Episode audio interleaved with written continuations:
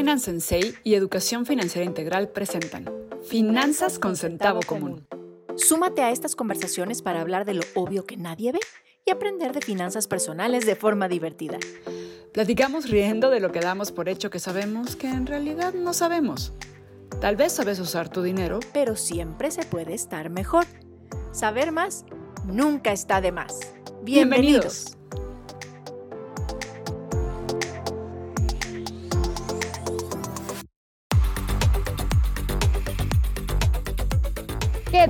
tal? ¿Cómo están, queridos followers de Finanzas con Centavo Común? Y si aún no eres algún follower, no te preocupes, después de este episodio seguro lo serás. Así que bienvenido, bienvenidos. Bienvenidos, bienvenidas a Finanzas con Centavo Común, donde hablamos de finanzas personales, donde, aunque estés bien, siempre se puede estar mejor. Y como siempre, me acompaña aquí Marijo Codesal. Eh, yo soy Valerí, perdón. No, sí, por cierto.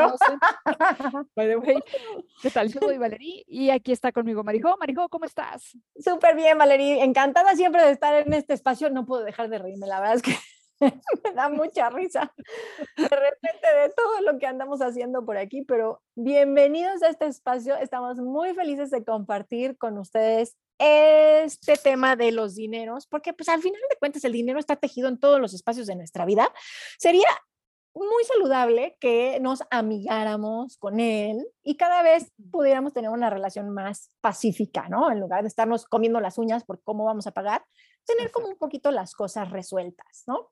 Y entrando en nuestros temas, vamos a tocar uno de los últimos temas de nuestro ciclo de sesgos cognitivos, que son los que pues nos acomodan o desacomodan para tomar decisiones en general en nuestra vida, pero también con temas de finanzas personales, porque a final de cuentas, pues el dinero, decidimos con el dinero muchas cosas y puede nuestro pensamiento tener ciertos sesgos o ciertos huecos que podemos no estarnos dando cuenta y tomar decisiones pues no muy bien alineadas a lo que es importante para nosotros, a nuestras prioridades y a nuestros intereses. Entonces, hoy vamos a hablar de un sesgo súper interesante, que es el sesgo cognitivo de profecía autocumplida.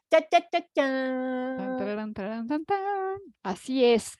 Y ojo, no confundir este con el sesgo de confirmación. Acá el sesgo de profecía autocumplida tiene que ver con nuestros propios pensamientos. De cómo vamos creyendo que lo que nosotros pensamos sí va a ocurrir. ¿No? Es que seguro me voy a caer. Es que está resbaloso, me voy a caer.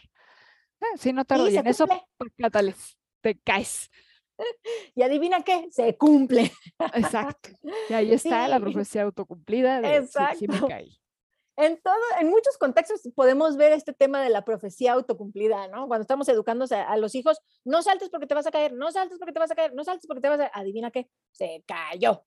Y en lo educativo, lo laboral, lo deportivo, las relaciones personales, también en las finanzas personales hay muchas cosas de estas y sobre todo es porque también hay expectativas puestas en nosotros de una persona o incluso tal vez de nosotros mismos que puede influir en una segunda persona. Un ejemplo clarísimo de este sesgo es este ejercicio que hicieron con unos profesores en una escuela. No sé si tú lo has este, visto o leído, Valerie, pero es súper interesante porque le dijeron a los profesores que tenían un grupo con niños de alto rendimiento, cuando en realidad todas las pruebas psicométricas eh, marcaban a esos niños como limítrofes, o sea, niños en realidad que tenían una inteligencia pues apenitas en el límite, pero los, los, profesores no tenían esa información, los profesores sabían que estos niños, o les habían dicho que estos niños eran niños eh, superdotados y así los trataron y adivina qué, los resultados fueron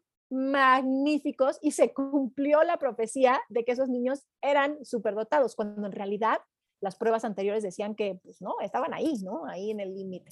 Entonces, creo que estas expectativas que podemos tener de nosotros mismos o que alguien puede tener de nosotros mismos son súper importantes y pueden sesgar la manera en la que estamos decidiendo. Lo que yo estoy decidiendo es realmente algo que yo quiero hacer, que está alineado a mis valores y a mis intereses, o estoy cumpliendo la profecía de alguien más o incluso la mía propia, ¿no? O sea, no voy a invertir porque seguro voy a perder el dinero. Adivina qué va a pasar.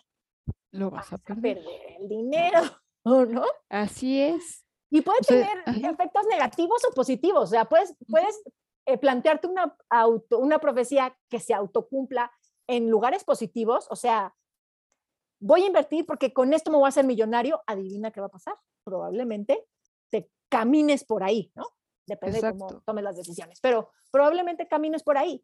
Y lo mismo que en cuestiones negativas, ¿no? No voy a invertir porque me voy, voy a quedar en la quiebra, porque así ya le pasó a mi papá y así ya le pasó a mi abuelo, entonces yo no voy a invertir porque seguro voy a quebrar. Eso es lo que va a pasar. Vas a quebrar. Así es, o sea, si se fijan, también es, es, totalmente un tema de actitud y de cómo vamos abordando los problemas o cómo dejamos que los demás aborden los problemas por nosotros. Esto, por ejemplo, en el ejemplo que acaba de poner Marijo de los, de los niños que todo el mundo pensaba que eran los superdotados y luego resultó que no eran tan superdotados, pero al final de cuentas los resultados que se dieron fue como si hubieran sido superdotados. Yo sé que parece todo un trabalenguas, pero Pero aquí lo que me gustaría que se llevaran pensando es, ¿qué actitud quieres tener en relación al dinero que llega a tus manos? ¿Se te va a ir de volada? Pues si esa es la actitud, sí, seguramente se te va a ir de volada. No, va a llegar, voy a poder construir patrimonio, voy a hacer esto, voy a poder invertir y después voy a, no sé, irme de viaje, me voy a comprar una casa, lo, como quiera. Si tienes la actitud correcta, tu profecía autocumplida viene en camino. Ojo, no hay tiempo, o sea, no es de, ah, ya dije que ahorita me compro una casa y llega, pasaron dos meses y, pues, ¿qué pasó con mi casa? O sea, no, no, no, es, una cuestión de tiempo corto, pues. Bien dice Henry Ford, y me encanta porque aplica un poco para este sesgo, tanto si crees que puedes como si crees que no puedes, estás en lo cierto. Correcto. Así, un poco así. La verdad es que, y con respecto a las finanzas personales, pues también es un tema súper importante. ¿Crees que puedas tú comprar tu casa? Pues entonces lo vas a conseguir. ¿Cómo? A lo mejor va eh, en el camino, se te van a ir presentando oportunidades, herramientas, puedes ir construyendo tu historial crediticio. O sea, hay cosas que puedes ir haciendo que te vayan encaminando. Pero ¿por qué crees que puedes? Si crees que no puedes, o sea, todas las puertas se van a cerrar porque no puedes y estás en lo cierto. O sea, vas a cumplir esa profecía, vas a cumplir ese espacio eh, de acción sesgando tu pensamiento. Es un error de pensamiento. Por eso también decía por ahí, ay, no me acuerdo si Tim Ferriss es el que dice que no te creas todo lo que piensas. Ya lo platicábamos en otro episodio. No te creas todo lo que piensas. No todo lo que piensas es cierto. Podemos tener algún sesgo cognitivo entre ellos este, ¿no? Del que estamos platicando hoy. Puedes tener un pensamiento que puede no ser verdad, que puedes cuestionarte y puede ser simplemente un punto de vista. Exacto. O sea, una buena forma de preguntarte, o sea, de, como cacharte en el sesgo de la profecía autocumplida es pensar, o sea, lo que estás pensando desde dónde viene, viene de, de tus emociones o viene desde datos objetivos, ¿no? si viene de tus emociones, seguro es una profecía autocumplida. O sea, ahí viene la profecía. tienes datos duros. Los datos duros, siempre, los datos duros siempre ayudan. La verdad es que todo lo que hacemos con dinero es completamente emocional, pero si estamos apoyados con datos mucho más concretos o con eh, claridad de muchas cosas, por ejemplo, cuando me busca alguien para decir, oye, es que yo quisiera validar si puedo ser eh, sujeto de, para un crédito hipotecario, quisiera comprar mi casa. Ah, bueno, pues a lo mejor ahí podemos crecer en información y entonces eso puede validar o darte elementos para que puedas empezar a construir. Pero la verdad es que lo hacemos con emoción. ¿Por qué quieres tener una casa? Ay, porque me daría muchísima ilusión tener mi casa propia y entonces ya poder hacer mi familia y que mis hijos corran. O sea, viene siempre desde la emoción, pero la información, los datos duros pueden ayudarte a validar si es tu momento o qué cosas puedes hacer para construir y alcanzar esas metas, ¿no? Sin tener estos sesgos. Tal vez sientes que no puedes, ¿no? Tal vez, y puedas estar en lo cierto, pero resulta que puedes encontrarte información que valide que tu nivel de ingreso y tu historial crediticio es apto para tener un crédito hipotecario y tener una casa, ¿por qué no? Exacto. lo sabemos, ¿no? Entonces, no dejes que un sesgo te limite, no dejes que tus pensamientos te engañen. Exacto, porque esta creencia, o sea, que está motivada por tus emociones, lo que va a empezar a ocurrir es que tú vas a jalar lo que te vaya pasando a como una confirmación de que lo que tú creías iba a pasar. ¿no? Sí. Claro, ya sabía. Ah, sí, por supuesto. ya Ah, claro. sabía que esto iba a pasar y entonces se cumple. Y se entonces se cumple. Y vas jalando todas tus actitudes hacia allá, como para forzar, por decirlo de alguna forma, a que esa profecía autocumplida se cumpla, porque, como, como, ¿por qué te vas a equivocar? No nos No, gusta no. equivocarnos. Exacto. Entonces, por eso sí. necesitamos. es- Y a veces sí es lindo no tener la razón. ¿no? A veces sí es lindo no tener la razón. A veces sí es lindo no tener la razón. Insisto. Sí, definitivamente. O sea, hay muchas cosas en las que puedes avanzar si estás dispuesto a ceder el no tener que tener la razón. Ajá. Ah. Totalmente. Entonces, Entonces, tres puntos importantes que nos podemos llevar del día de hoy. mm, Insistimos, no te creas todo lo que piensas. No todo lo que piensas es verdad. Ni de ti, ni de nada, ni de nadie. Exacto, no dejes que tus emociones te ganen. Trata de hacer un alto en el camino para que puedas tomar la decisión que se te acerque más a donde quieras estar para estar mejor. Muy bien. Y punto número tres, todo es susceptible de escrutinio. Pregúntate, pregúntate.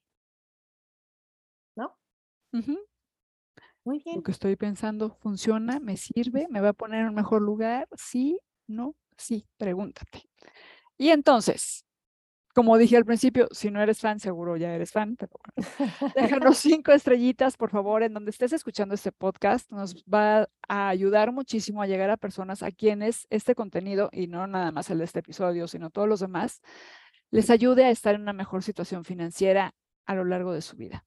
Sí, acuérdate que nos ayudaría muchísimo si con tus cinco estrellitas nos ayudas y eso permite que los sistemas puedan enseñarle este contenido a otras personas que tal vez tengan intereses similares a los tuyos. Entonces, por favor, ayúdanos y si crees que este episodio le puede servir a alguien, compártelo. Nuestro correo y nuestras redes sociales son finanzas con centavo común arroba gmail.com o arroba finanzas con centavo común en Instagram o arroba con centavo común en Twitter también. Por ahí estamos. Mándanos tus comentarios, qué te pareció, tus opiniones, de qué más te gustaría que platicáramos y con mucho gusto abordamos los temas porque recuerda que la misión de Marijo y la mía en este espacio es que mejores tu situación financiera. Sí, Y- siempre se puede estar mejor. Siempre se puede estar mejor y que pongas atención a lo obvio que nadie ve. Totalmente. Así que nos vemos, nos oímos en el próximo episodio. Bye bye. Bye bye. Nos puedes encontrar en Spotify, puedes seguirnos en Instagram o escribirnos a finanzasconcentavocomún.com. Recuerda compartir este podcast con quien creas que le pueda servir y déjanos cinco estrellitas. Gracias por apoyarnos. Pongamos un poco de sentido O de centavo común y manos a la obra. Acompáñanos.